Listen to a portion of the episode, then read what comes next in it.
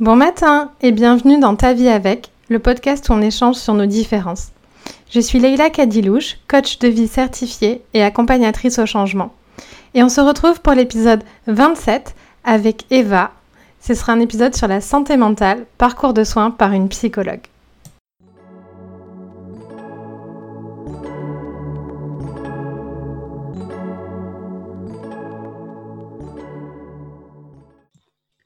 Bonjour Eva. Bonjour. Euh, merci d'être là. Donc aujourd'hui, tu es avec nous pour parler de santé mentale. Est-ce que tu peux te présenter, s'il te plaît?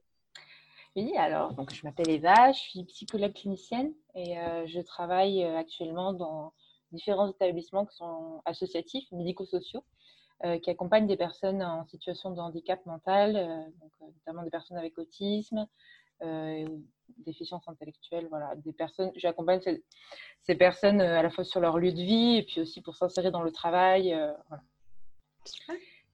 voilà. je suis évidemment passionnée par la psychologie et en tout cas la, manière dont on peut aider les personnes. donc j'essaie de partager certaines choses sur mon compte aussi Instagram, sur les réseaux sociaux. on te retrouve où sur Instagram? Alors c'est evar.psy. Voilà. Euh, Super.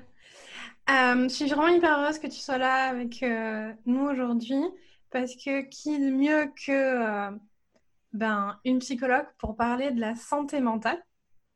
Et dans la première question, ce sera du coup, bah, c'est quoi la santé mentale? Qu'est-ce qu'on met de, derrière ce mot très utilisé?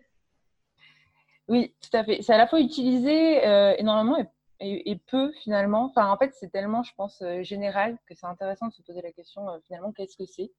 Et euh, on se rend compte que si on le définit juste comme ça, c'est un, peu difficile à définir juste comme ça. Parce que bah, si on parle par exemple de santé, santé physique, si on se dit je, suis, je suis en bonne santé physique, enfin, qu'est-ce qu'on met derrière finalement? Parce que est-ce que quelqu'un qui a une maladie chronique euh, qui est stabilisée ou quelqu'un qui a un handicap moteur mais qui vit très bien avec, est-ce qu'il est en mauvaise santé physique? Hmm. Est-ce que je pense qu'on peut faire un petit peu le, parallèle avec euh, la santé mentale, c'est finalement, euh, je pense que c'est une question de limite. C'est-à-dire, hmm.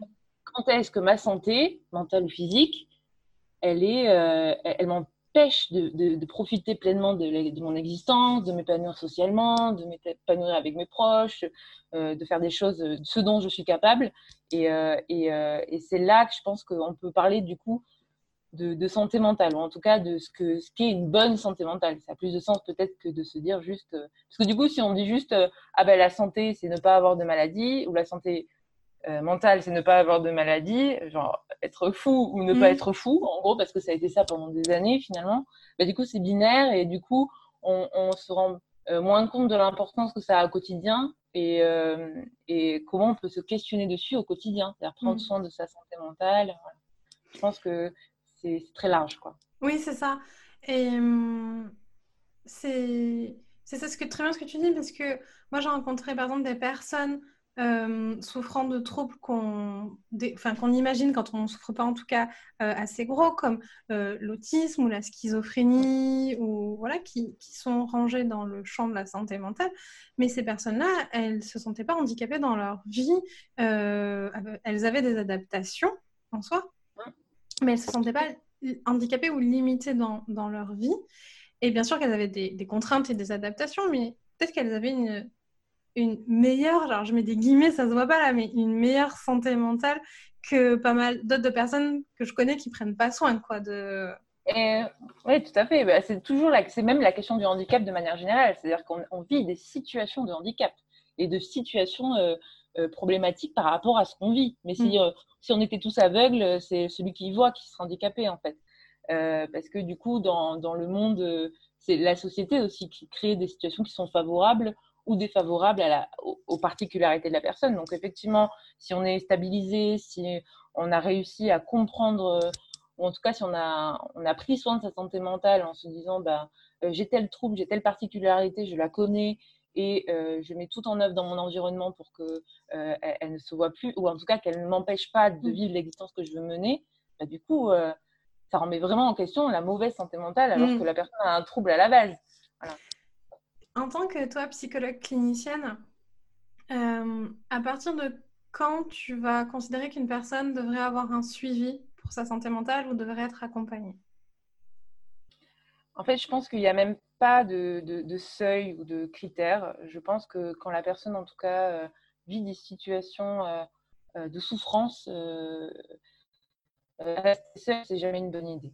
Mm. En tout cas, du moment qu'on détecte chez soi une incapacité à vivre pleinement une situation, avoir des conflits avec les autres, ou je sais pas en fait, euh, n'importe quel type de situation qui, euh, chez nous, est source de souffrance, euh, ou, nous empêche voilà, d'arriver à. et cette limite à laquelle je parlais tout à l'heure, en tout cas, voilà, ça devient, limite, ça devient limitant pour moi de faire les mm. choses que j'ai envie de faire. Si, bah, devient compliqué pour moi de sortir de chez moi pour telle ou telle raison. Et, et pourtant, j'en ai envie. c'est là aussi. le, voilà, j'ai envie de faire des choses, mais j'ai du mm. mal, ou en tout cas, je suis limitée pas hésiter à aller voir euh, quelqu'un. Et ça, ça, bien sûr. Euh, maintenant, c'est un peu plus grâce à toi. Donc, qu'est-ce que c'est la santé mentale et les nuances, en tout cas, qu'il faut euh, y mettre et, amener? Comment on... Alors, comment on prend soin de sa santé mentale? La santé physique, on voit bien. Il faut faire, des enfin, faire du mouvement, manger correctement, ce qu'on va manger santé, on appelle ça comme ça au, au Québec. Mais la, santé mentale, c'est plus flou. Comment on prend soin de sa santé mentale?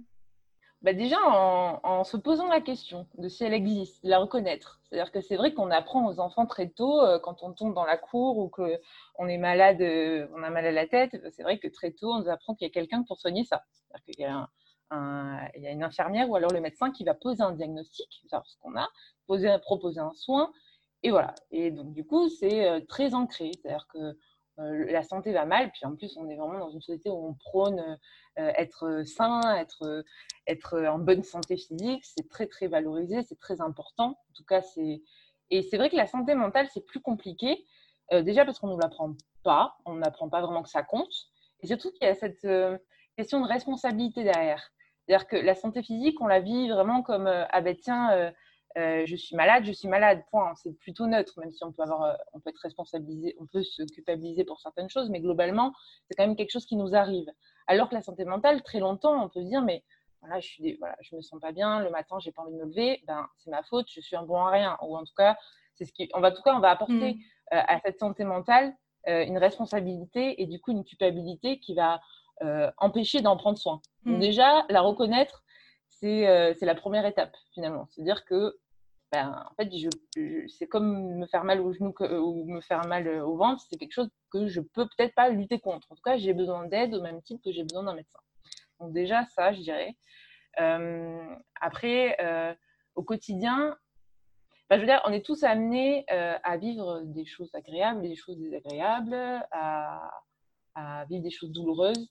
C'est pas parce que c'est pas c'est comprendre qu'être en bonne santé mentale ou en tout cas voilà, mettre le meilleur euh, de nous pour vivre le mieux notre vie, c'est pas être quelque chose de linéaire, c'est quelque mm. chose qui euh, peut être euh, variable, accepter aussi toutes les périodes et surtout faire attention aux choses qu'on vit. Parce qu'on peut vivre de très belles choses sans jamais y prendre attention, en tout cas, ou pas avoir apporté notre attention dessus. Et donc, dans ce cas-là, ça va être bien plus difficile quand on vit quelque chose de difficile d'aller se ressourcer, en fait. Et donc, ce serait prendre soin de sa santé mentale, c'est avoir hyper conscience, de, une espèce d'hyper euh, conscience ouais, de ses ressources, de ses pouvoirs, de ce, de ce qui fait qu'on arrive à être bien dans les moments où. Euh, voilà, d'avoir un peu sa, sa poche à, à, ressources, sa poche à mm. trésor, quoi, qu'on entretient du, de, vraiment de la maternelle à la, plus, à la vieillesse, quoi, d'être capable de faire ça. Et c'est pour ça, je pense que pour bien prendre soin de sa santé mentale, ça serait génial d'enseigner tout ce qu'on apprend en psychologie positive, la gratitude, euh, voilà, plein, plein de, techniques de relaxation, euh, et puis aussi juste comprendre euh, les choses, les mécanismes des choses, faire la psychoéducation. Voilà. Mm. Se dire, bah, je suis stressée, ah, mais en fait, le stress, c'est normal. Je, mm. je, voilà, très tôt, si on apprend que c'est utile, qu'il ne faut pas forcément lutter contre, mais apprendre à vivre avec d'une autre manière, bah, peut-être qu'on on grandit d'une façon différente et puis du coup, on fait de la prévention par rapport à notre santé mentale. C'est ça. Et hum, moi, je vois euh, le nombre de, clients et de clientes que j'ai qui ne savent pas reconnaître et nommer leurs émotions. pas parce qu'ils ont un trouble qui les empêcherait, parce que ça peut être le cas de, certains troubles, mais juste parce qu'on leur a jamais appris. Donc, j'ai entendu dire que ça commençait tout doucement en France à changer, où on, invite un peu plus les enfants à faire ça. Mais pour moi, ça aussi, ça fait partie de la santé mentale, savoir reconnaître ses émotions et les nommer, en fait, et dire, ah, je ressens ça, c'est ça comme émotion. Mm. Et, et, et c'est fou le nombre, donc je dirais à peu près des adultes euh, euh, si vous avez plus de 25 ans, si c'est pas un travail que vous avez fait soit avec un thérapeute, soit en développement personnel, ben il y a des grandes chances que vous ne sachiez pas reconnaître et nommer ces émotions sorties de euh, la peur, l'angoisse et la tristesse et la joie, quoi. Enfin... complètement, complètement. Et puis encore, même parce que finalement, euh, l'angoisse est très souvent, enfin l'anxiété est très confondue avec le stress. Mmh. le stress peut être aussi confondu avec une forme de euh, de tristesse. Enfin, je, pense qu'il y a vraiment, euh, et puis de valider d'une certaine manière, reconnaître et puis de valider cette émotion, savoir qu'elle est normale, qu'elle fait partie, euh, genre juste de savoir ce que c'est une émotion. J'ai fait l'expérience assez récemment de demander à mon entourage, bah, tu sais ce que c'est une émotion En fait, bah non, pas, pas spécialement. C'est dommage qu'on n'ait pas appris ça, je trouve, très tôt, quoi, très tôt, de savoir les. Et ça se fait de plus en plus. C'est vrai que la même l'éducation euh, bienveillante, positive, euh, euh, vraiment accompagne l'enfant très tôt à, reconnaître ses émotions, à s'y connecter, à, savoir que c'est normal et que ça peut passer d'une certaine manière, à enseigner aussi des techniques de relaxation, faire attention aussi, porter son attention sur, sur les choses agréables et positives. Mmh. Tout ça, c'est des choses qui pourraient être vraiment faire partie du, de, de, notre, notre ouais, notre kit, euh, kit mmh. santé mentale euh, dès le départ. Quoi. Oui, c'est ça. Mmh.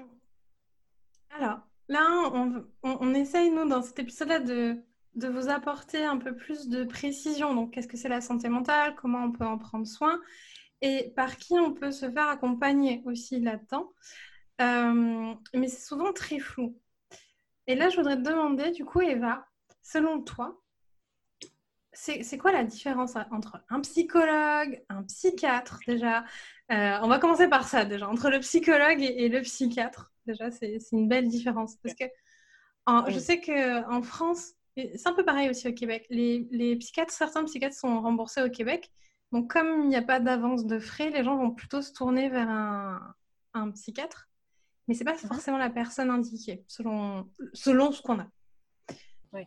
Alors, euh, en France, c'est un peu pareil. C'est-à-dire que le, voilà, le, psychiatre, il est, il est, il est remboursé, euh, généralement. Donc, il fait partie. Parce qu'il faut voir vraiment euh, le psychiatre comme un peu, un peu le chef d'orchestre de la santé mentale. C'est-à-dire que c'est la première porte d'entrée. Et quand on souffre en silence dans son coin depuis un moment, c'est pas mal, je trouve, d'aller voir un, un, psychiatre dans un premier temps. Parce que du coup, c'est bah, lui qui va poser. C'est lui, c'est le seul qui est habilité à poser un diagnostic parce qu'un psychiatre, donc c'est quelqu'un qui est un médecin qui a fait six années d'études de, médecine, France du moins, et après il s'est spécialisé en psychiatrie. Donc du coup, c'est vrai que c'est la personne qui est capable de poser un diagnostic et qui est capable, qui a en tout cas l'autorité pour euh, donner un traitement. Donc c'est vrai, et dans ce traitement, il peut y avoir de la psychothérapie. Parce que, par exemple, on sait que pour la dépression, euh, ce qui fonctionne, c'est un traitement médicamenteux, souvent, avec une psychothérapie. Du coup, bah, le, le, le, quand on ne sait vraiment pas qui aller voir, le psychiatre, bah, du coup, il va faire ce rôle-là d'aiguiller et dans le parcours de soins de la personne, euh, du moment des, premiers signes d'alerte, ou en tout cas elle se dit que quelque chose va pas, bah, voilà, voir un, un psychiatre, c'est, généralement c'est remboursé et ça permet bah, de déblayer un petit peu, de se dire bon bah euh, j'ai quelque chose. En plus, du coup, bah, ça renvoie au petit garçon ou la petite fille qui tombe dans la cour tout à l'heure, voilà, et qui, qui, se fait mal. On va voir un médecin. Je trouve que de tout, d'un coup, bah oui, en fait, je souffre, je suis pas bien. Euh, je vais voir un médecin. On est habitué à ça aussi. C'est assez rassurant de médicaliser tout, tout, de suite. On met, euh, bah voilà, c'est, mmh. Il va pas forcément dire que vous avez une maladie ou une pathologie ou un trouble, mais en tout cas, il va va orienter vers ce qui est préconisé et c'est déjà pas mal. Après, le psychologue, le psychologue, euh, il peut intervenir si, voilà, si c'est un psychologue clinicien qui fait de la thérapie, qui est spécialisé dans le trouble dont vous êtes, euh, euh, porteur. Évidemment, du coup, bon, ben voilà, on peut préconiser une psychothérapie avec un psychologue. Après, le psychologue en soi, c'est quelqu'un qui a fait des études dans la science qu'est la psychologie. La psychologie, c'est une science expérimentale. Euh, il y a des travaux en neuroimagerie qui permettent d'avoir des, données sur le, fonctionnement du le comportement humain, sur euh, le développement, comment l'enfant euh, devient adulte, adolescent, adulte et, vieillissant. c'est tout ce qui a à voir au comportement, aux pensées, aux, voilà, un fonctionnement humain, bah, c'est les études de psychologie. Donc, c'est extrêmement vaste. Le psychologue, c'est juste quelqu'un qui a fait cinq années de ces études-là. Après, il s'est spécialisé en fonction de l'âge qu'il a plus envie de voilà d'approfondir euh, le domaine de compétences. Donc, on n'est pas tous psychologues cliniciens. Psychologue clinicien, c'est vraiment la personne qui va être au, chevet de la personne, en tout cas qui va être avec le patient. Après, on a des psychologues dans toutes les institutions. Les psychologues à l'armée, les psychologues euh, scolaires, il y a les, psychologues, voilà, dans, dans vraiment euh, toutes les institutions, il y a mmh. des psychologues qui sont présents parce que c'est des personnes qui ont été formées dans la pratique, donc au fonctionnement des, personnes, mais aussi, enfin, en tout cas, du comportement, euh, mais à la méthodologie de recherche, à comment, qu'est-ce que c'est que la science de la psychologie, et aussi bah, à des techniques d'écoute, de soutien, qui ne sont pas forcément la psychothérapie. Euh, c'est voilà, ça peut être euh, bah, annoncer un diagnostic à quelqu'un qui vient d'apprendre un cancer, euh, accompagner quelqu'un qui est en soins palliatifs, et on ne fait pas de la psychothérapie là-dedans. On fait des donc c'est pour ça que on a tendance à déjà associer bon psychiatre et psychologue, c'est un médecin et un psychologue, on ne fait pas le même métier. C'est un peu comme si le médecin oriente vers un kiné, le psychologue va plus traiter, va faire ce traitement de la psychothérapie mais le psychologue, et le, le, psychologue ne fait pas forcément de la psychothérapie. Moi, dans ma pratique, c'est pas ce que je fais au quotidien, par exemple. Oui, c'est ça, c'est hyper important. Et euh, en fait, pour expliquer aux gens, c'est euh, selon les matières qu'on va choisir en licence et selon le master aussi que, que les psychologues vont choisir à ce moment-là. Et euh, moi, j'ai un ami qui est psychologue cognition et qui travaille dans euh, l'aérospatial et qui ne soit une personne et ne voit pas de patient. Voilà. Il reste pas moins qu'il a le titre de psychologue. Oui, bien sûr. Voilà, donc c'est vrai que euh, psychologue, voilà, c'est juste quelqu'un qui a ses connaissances et qui est formé euh, à la psychologie, qui est très très vaste, mais, mais on n'est pas tous psychologues cliniciens, effectivement. On ne travaille pas tous avec des patients, et même quand on travaille avec des personnes, donc quand on est clinicien, comme c'est mon cas, on n'est pas toujours en train de faire de la psychothérapie. Et euh, la psychothérapie, là, c'est le moment où on sort notre mallette à outils euh, qui est d'une orientation ou d'une autre, donc euh, comportementale, cognitive, émotionnelle, donc le TCC classiquement, la, la, mallette psychanalytique, la mallette, voilà, le MDR, l'analyse transactionnelle, il y a vraiment un panel d'outils qui ont été montrés, démontrés par la science, en tout cas, qui ont fait, qui ont qui ont fait leur preuve dans, dans la thérapie, euh, et qui du coup vont être utilisés par le psychologue clinicien pour mener à bien une thérapie. Voilà. Mais du coup, c'est l'un n'équivaut pas à l'autre. C'est juste pas à l'autre. C'est important. Quand on vous parle des différents courants de psychothérapie, donc si vous êtes familier avec le podcast, vous savez hein, que moi, c'est vers quoi je vais vous rediriger. C'est plutôt euh, ce qui, tout ce qui va être euh, du domaine de la TCC et de, ce domaine-là. Et là, je vois Eva qui met des grands signes de, de, oui.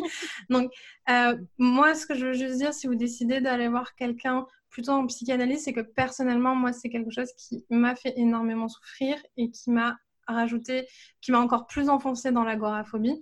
Donc, euh, chacun ses croyances et chacun euh, voit ce qu'il a envie de voir, mais si vous voilà, quand vous choisissez un, un, praticien de santé mentale, prenez pas le plus proche ou le premier euh, qui vient dans l'annuaire et choisissez en, conscience. Voilà, de, Je pense que c'est même un devoir du, du, du, thérapeute et du, psycho, voilà, du psychologue qui, qui, qui vous reçoit d'être transparent sur la méthode qu'il va utiliser, qui, qui, va dire clairement de quelle orientation, en tout cas quel bagage théorique il va utiliser pour euh, vous amener à ce changement il faut vraiment qu'il y ait un rapport qui soit collaboratif parce que vous allez voir quelqu'un euh, pour, euh, pour soigner ou en tout cas pour aller mieux, pour euh, viser un changement. Il faut que la personne avec qui, vous allez voir soit, ça y est, on fait équipe. En tout cas, c'est vraiment cette notion de on va travailler ensemble sur ça. C'est pas la personne qui va vous apporter des conseils. On sait très bien que recevoir des conseils ne soigne pas, n'amène pas un changement. c'est quelqu'un qui va vous, accompagner là-dedans. Et c'est vrai que les TCC, donc c'est un, un, courant ou c'est une approche qui va vraiment être assez claire, très transparente sur la façon dont va se dérouler les séances, dont va se dérouler la thérapie, ce qu'on va attendre comme investissement, qui va très régulièrement demander à la personne de faire des, des feedbacks pour savoir bah, voilà, le contenu de la séance. C'est aussi, euh, les TCC travaillent beaucoup sur l'ici et maintenant.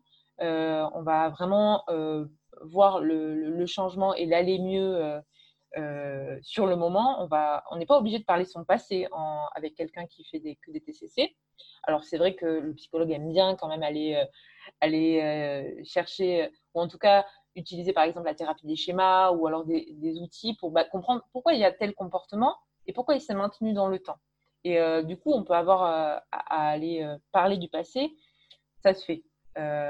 Voilà. Mais ce n'est pas toujours. Par exemple, en EMDR, on peut pratiquer le sans parler de son passé, par exemple. Il, y a, tout un courant qui va vraiment viser l'ici maintenant. ce qui n'est pas le cas, par exemple, pour la psychanalyse, où la psychanalyse, on va vraiment être dans l'introspection, on va aller avec des associations libres, vraiment essayer de, d'aller creuser, d'aller vraiment euh, chercher en profondeur dans son passé. Et, euh, euh, c'est vraiment des techniques qui sont très, très différentes. Généralement, ça va être des thérapies qui sont quand même plus longues. Et le thérapeute va être beaucoup moins dans cette démarche de collaboration, même si elle est présente, il y a quand même une relation qui est là, mais en tout cas, il va être beaucoup moins présent à, il va moins parler, hein, tout simplement, mmh. que le psychologue cognitiviste ou, euh, d'autres thérapies. Euh, donc, c'est quand même très important, parce que du coup, on n'a pas du tout la même chose. Et euh, c'est vrai qu'en France, on il y a encore beaucoup le modèle de la psychanalyse, donc les gens voient encore le psy comme un petit peu le divan presque, on va s'asseoir et raconter. C'est vrai que maintenant, les, psychologues en TCC donnent des exercices, il y, a, vraiment un engagement qui est vraiment différent. Et d'être un petit peu renseigné là-dessus, c'est vraiment important parce qu'on ne s'attend pas à faire la même chose. Quoi. C'est ça. Et hum, je, voudrais aussi qu'on parle du métier de. Bon, sais pas c'est un métier en soi, mais de, en tout cas de l'appellation de thérapeute. Parce que, euh, que ce soit en France ou au Québec, elle n'est pas réglementée. C'est-à-dire que moi, demain, si je veux mettre une plaque devant chez moi disant que je suis thérapeute en stress et anxiété, je peux. Mm. Euh, et ça ne garantit absolument rien à, à, qui que ce soit, ni aucune formation, ni rien du tout. Et euh, ça, il faut être vigilant aussi sur le fait que euh, le mot thérapeute n'est ce n'est pas comme psychologue, il n'est pas réglementé. J'ai vu, dans mon errance médicale d'agoraphobie, j'ai vu une paire de thérapeutes qui en savaient peut-être beaucoup moins que ce que je savais déjà moi euh, à l'époque. Et de la même façon, voilà, ne mettez pas votre santé mentale entre les mains de n'importe qui. On va parler des coachs là aussi juste après. Euh, puisque le métier de coach n'est pas réglementé non plus. Alors, avant de parler de ça, j'aimerais que tu m'expliques, selon toi, c'est quoi la différence entre... C'est quand qu'on doit aller voir un psychologue, un psychologue et c'est quand qu'on doit aller voir un coach? Parce que tu nous as bien expliqué la thérapie TCC et c'est quand même vachement proche du coaching. Bon, ça, moi, je, le savais, je sais que c'est très proche. Mais du coup, pour ceux qui nous écoutent, là, c'est quand qu'on va voir un, psychologue et c'est quand qu'on va voir un coach? Alors, euh, là encore, je vais un peu reprendre l'idée que le psychologue, c'est quelqu'un qui a fait donc des études pour connaître, euh, enfin en tout cas connaître la science qu'est la psychologie, mais on a vu que c'était super large. il y a des branches de la psychologie qui se sont vraiment intéressées à bah, qu'est-ce qui amène le changement chez la personne, qu'est-ce qui, euh, qui, lui permet d'être, euh, d'arriver d'un point A à un point B, euh, qu'est-ce qui l'amène à s'améliorer. Voilà. Il, y a, des outils cognitifs, des outils enfin, de différentes branches qui amènent à ça. Comment instaurer un cadre avec une personne, on sait qu'à deux, on est plus fort. Voilà. Il y a plein de choses qui, sont, qui ont été étudiées en psychologie et, et je pense que le coaching, finalement, vient piocher là-dedans pour aller piocher ces outils-là qui ont été, du coup, étudié euh, par différentes expériences de psychologie et mis à jour par différents, euh, professionnels. Du coup, voilà, le coaching vient piocher, prendre un petit peu le concentré de ce qui euh, peut amener à changer, en tout cas va instaurer une relation avec une personne qui l'accompagne pour l'amener à s'améliorer, arriver à un objectif particulier et amener un changement dans son comportement, dans son attitude. Voilà. Je pense que, je, ne sais pas, hein, tu, me, tu me contrediras si. Non, je, suis complètement d'accord avec toi. Toutes les, hum, tous les outils utilisés en coaching sont qui sont validés scientifiquement, j'entends, sont issus de recherches euh, faites dans le milieu psychologique, en sociologie aussi un peu, mais euh, majoritairement, de toute façon, du domaine euh, de la psychologie. Moi, la plupart des outils que je vais utiliser sont des outils qui sont utilisés en TCC.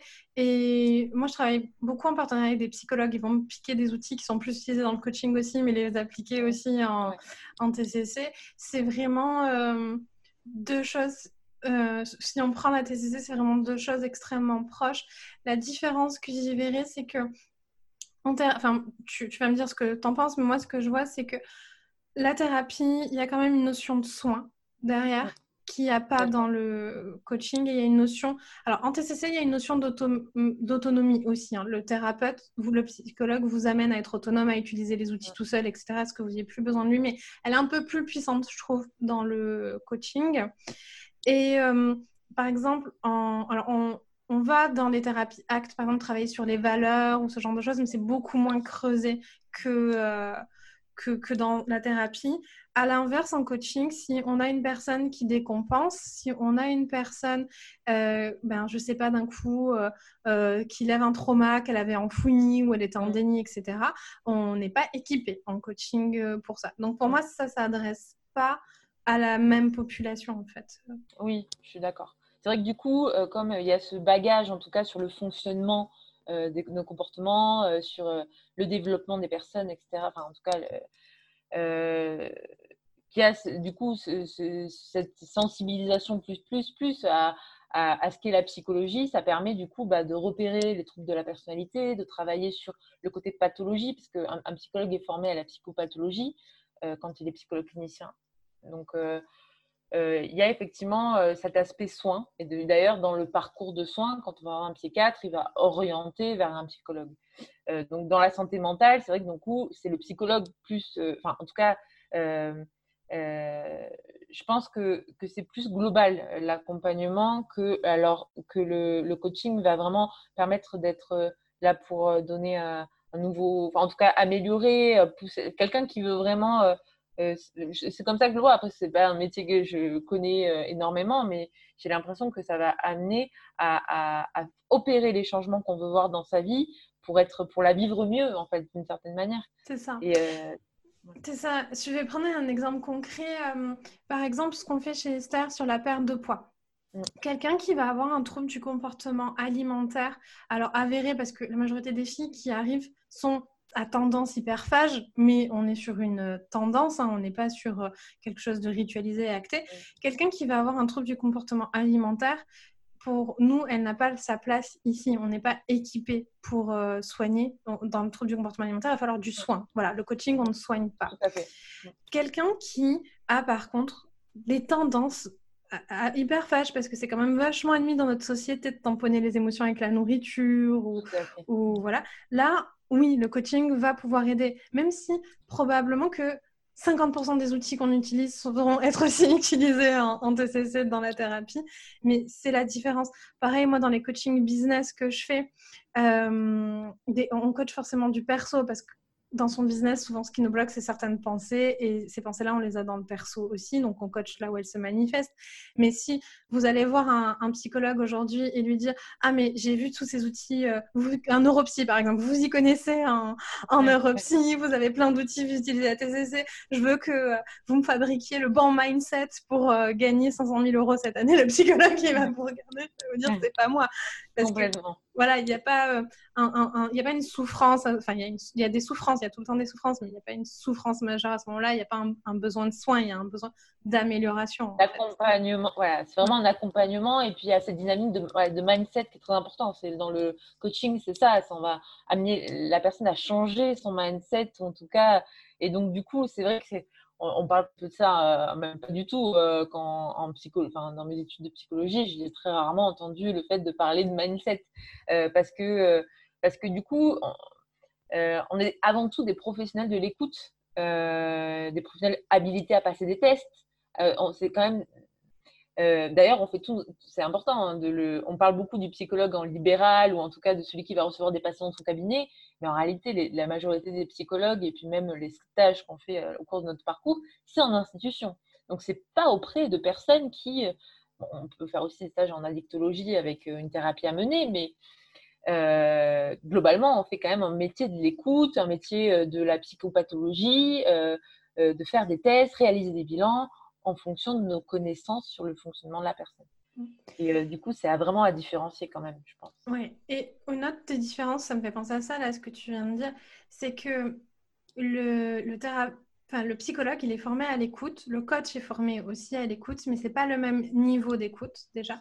Euh, et c'est pas la même façon d'écouter, parce que dans le, la notion de psy thérapie, il y a le fait aussi que parler du problème, ça, ça fait du bien et ça guérit. Mm. Donc, moi, c'est ce que je vais appeler ventiler, en fait. Mm. Euh, et, et c'est vrai, hein, et ça, je vous le dis, hein, c'est vrai.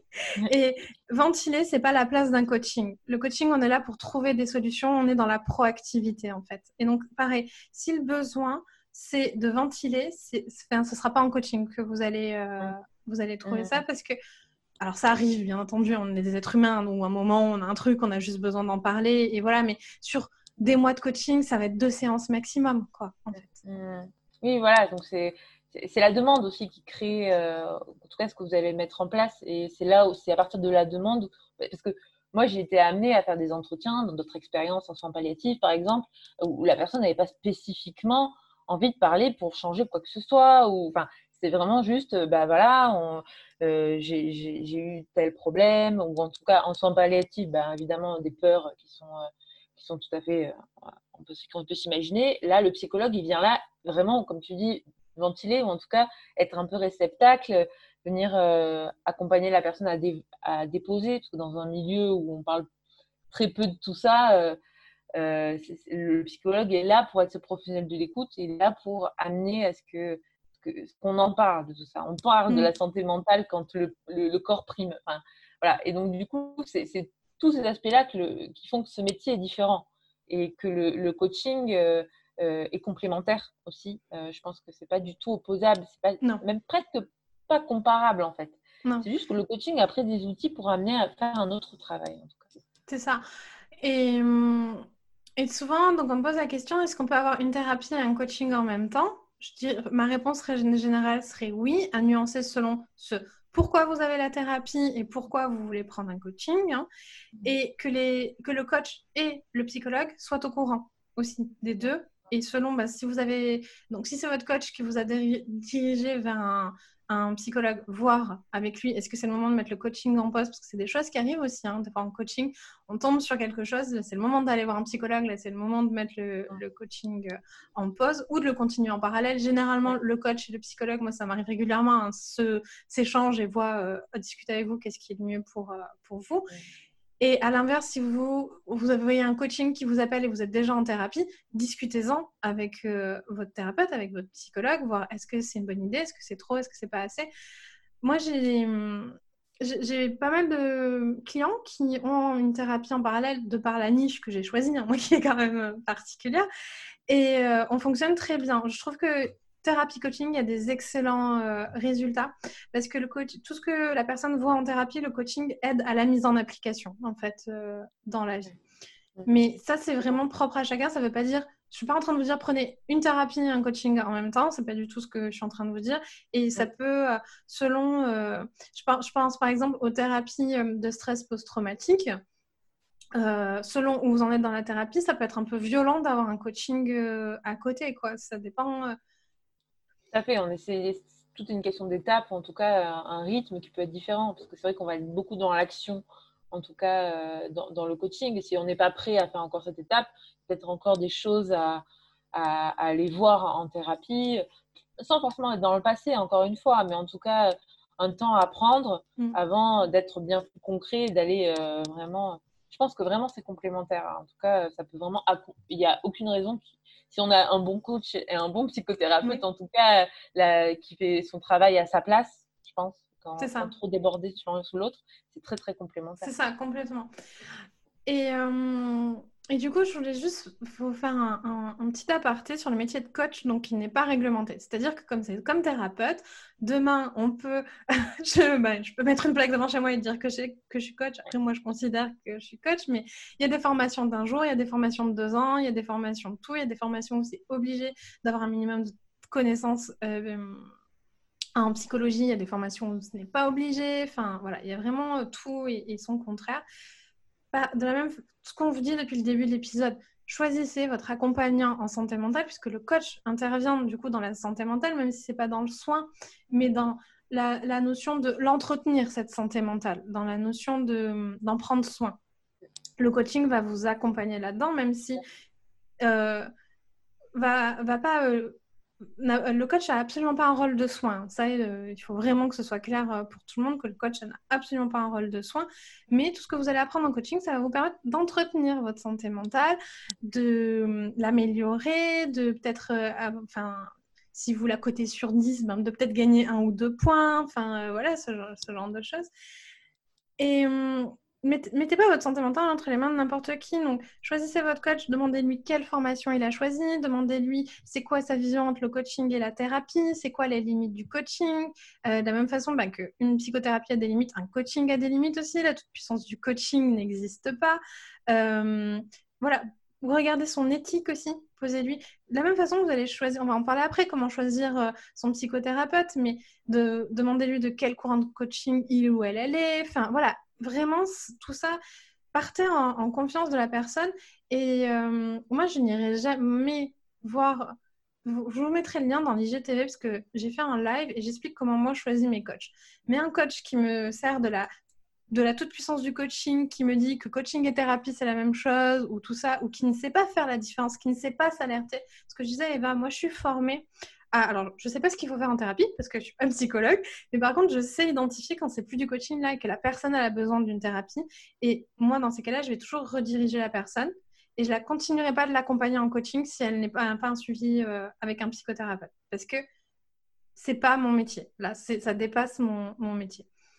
Donc, demandez ça, demandez tout ça à la personne je vous mettrai le lien, je vous explique moi les questions que je pose au coach, etc. Quand moi je me fais accompagner, euh, parce que j'ai des coachs euh, moi aussi et j'ai un psychologue, enfin un psychothérapeute aussi, et les questions que je pose et tout, qui peut-être peuvent vous aider, mais c'est à modifier euh, en fonction des valeurs de chacun et de, l'éthique qu'on veut aussi, du courant qu'on veut, de, tout ça. Mais du coup, Eva, comment on choisit son, psychothérapeute? Alors, on a dit on ne prend pas le, le, plus proche et le premier dans l'annuaire. Mais comment on choisit du coup? Bah, c'est vrai que c'est en fonction. Je pense que hum, on peut euh, effectivement euh, s'orienter euh, si on a envie d'aller. comme on a dit tout à l'heure, c'est vrai que les, approches sont différentes en, fonction de si on a envie d'aller plus dans l'introspection, on se sent avoir cette envie-là, ou alors à la fois on a plutôt identifié son problème, ou si on a été par exemple orienté par un psychiatre, on a eu un diagnostic, euh, parce que c'est beaucoup hein, les parcours de personnes qui viennent en psychothérapie, c'est quand même beaucoup ça aussi, qui suit un parcours de soins, ou en tout cas si vous avez une problématique assez particulière, déjà les premières étapes, c'est de se renseigner sur ce que ça pourrait être. Euh, S'il euh, y a quelque chose qui paraît bizarre, je pense par exemple une personne qui a une phobie particulière, se renseigner, c'est déjà beaucoup de soulagement. Et après,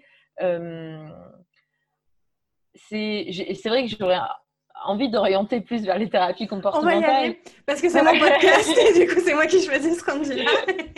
voilà. Non, mais c'est vrai que du coup, c'est vraiment des, des, En tout cas, ça a apporté euh, des preuves euh, scientifiques. En tout cas, ça, a été étudié euh, scientifiquement comme amenant bah, des progrès, des améliorations des patients qui en souffrent. Il y a vraiment des troubles qui se traitent bien.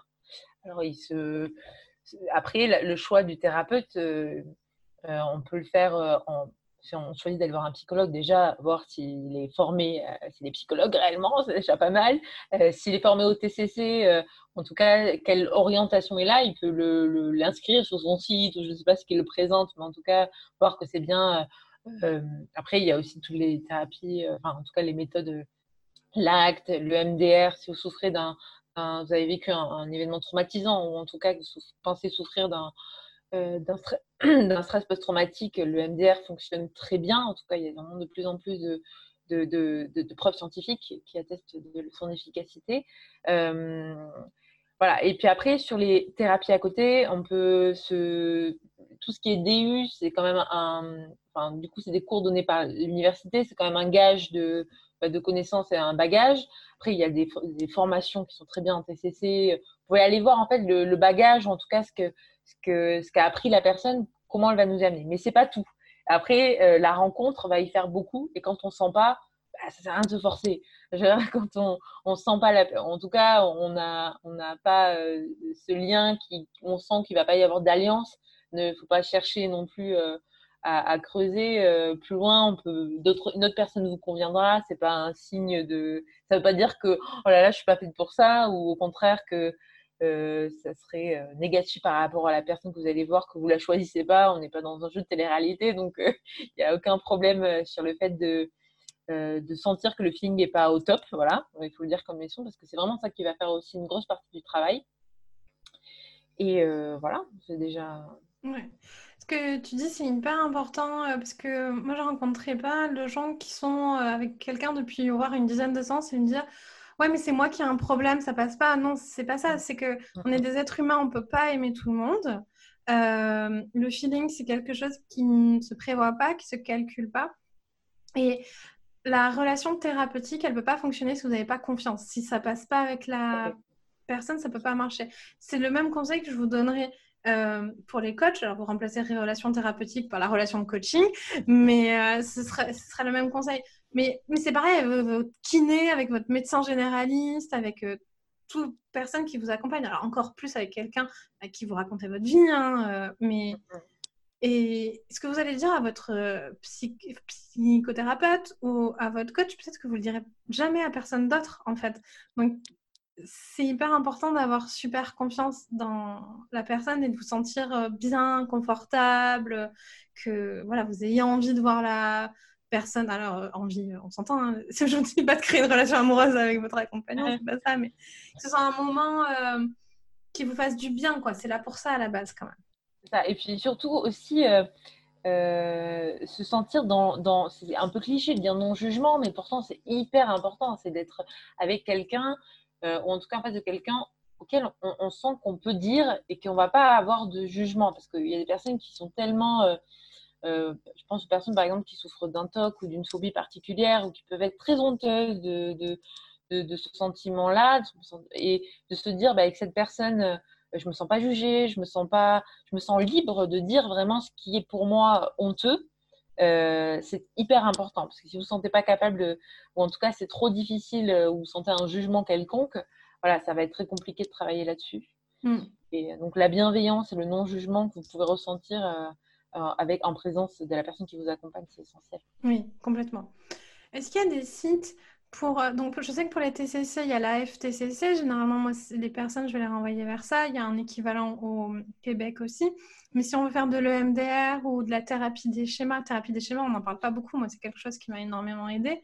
Est-ce qu'il y a des, sites de référence? Comment on cherche euh, il y a l'e4tech aussi, euh, qui, euh, qui est un site de TPC aussi, qui regroupe pas mal euh, de, Il y a des formations et il propose aussi, il forme pas mal de gens et c'est assez, voilà, c'est assez reconnu. après, voilà, comme je disais aussi, c'est important de s'orienter vers, quand on veut se former, regarder les DU. Mm. qui ont ce, quand même ce bagage aussi. en tout cas, cette attestation, que ce soit universitaire, je trouve que c'est important.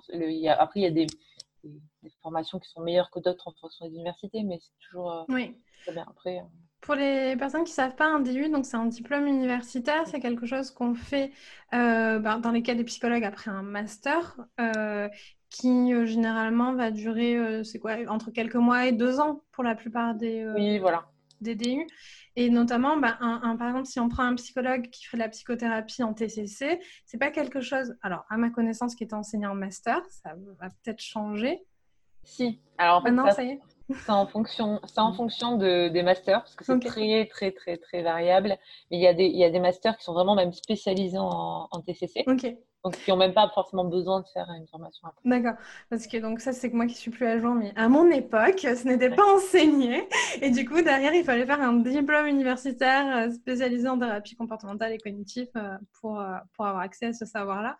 Mais du coup voilà, ça va vous donner déjà de, généralement, moi, je considère que un bon psychothérapeute ou un bon coach, il va avoir fait des formations régulièrement pour se tenir à jour, parce que vous le voyez, hein, du coup, ça évolue extrêmement vite, les recherches évoluent extrêmement vite. Et quelqu'un qui fait la démarche de faire un diplôme universitaire, c'est quand même euh, quelqu'un qui s'ancre dans le fait de vouloir. C'est chiant. Faire un diplôme, moi j'en ai fait, c'est chiant de faire un diplôme universitaire, on va pas se cacher. C'est quand même quelqu'un qui s'ancre dans une démarche de offrir aux personnes qui l'accompagnent les meilleures ressources, les meilleurs soins, une volonté d'apprendre et une certaine volonté et passion, passion pour son métier. Quoi. Complètement. C'est un engagement vraiment. Euh, voilà. C'est euh, parce que bon, quand on a fini ses études, on n'a pas forcément envie de retourner. Complètement. À la fac. à la fac. Euh, merci Eva ben, d'avoir été là avec nous aujourd'hui, nous avoir expliqué tout ça. Est-ce que où est-ce, qu'on, est-ce que tu peux me redonner le nom de ton compte Instagram donc pour les gens là, qui voudraient aller s'abonner et te suivre? Oui, alors euh, c'est eva.r.psy sur Instagram. Super. Et euh, ben, merci, merci vraiment à toi. C'est, c'est vrai que c'est très très intéressant de parler de santé mentale et euh, voilà, c'est très chouette. Super. Merci beaucoup Eva. Merci.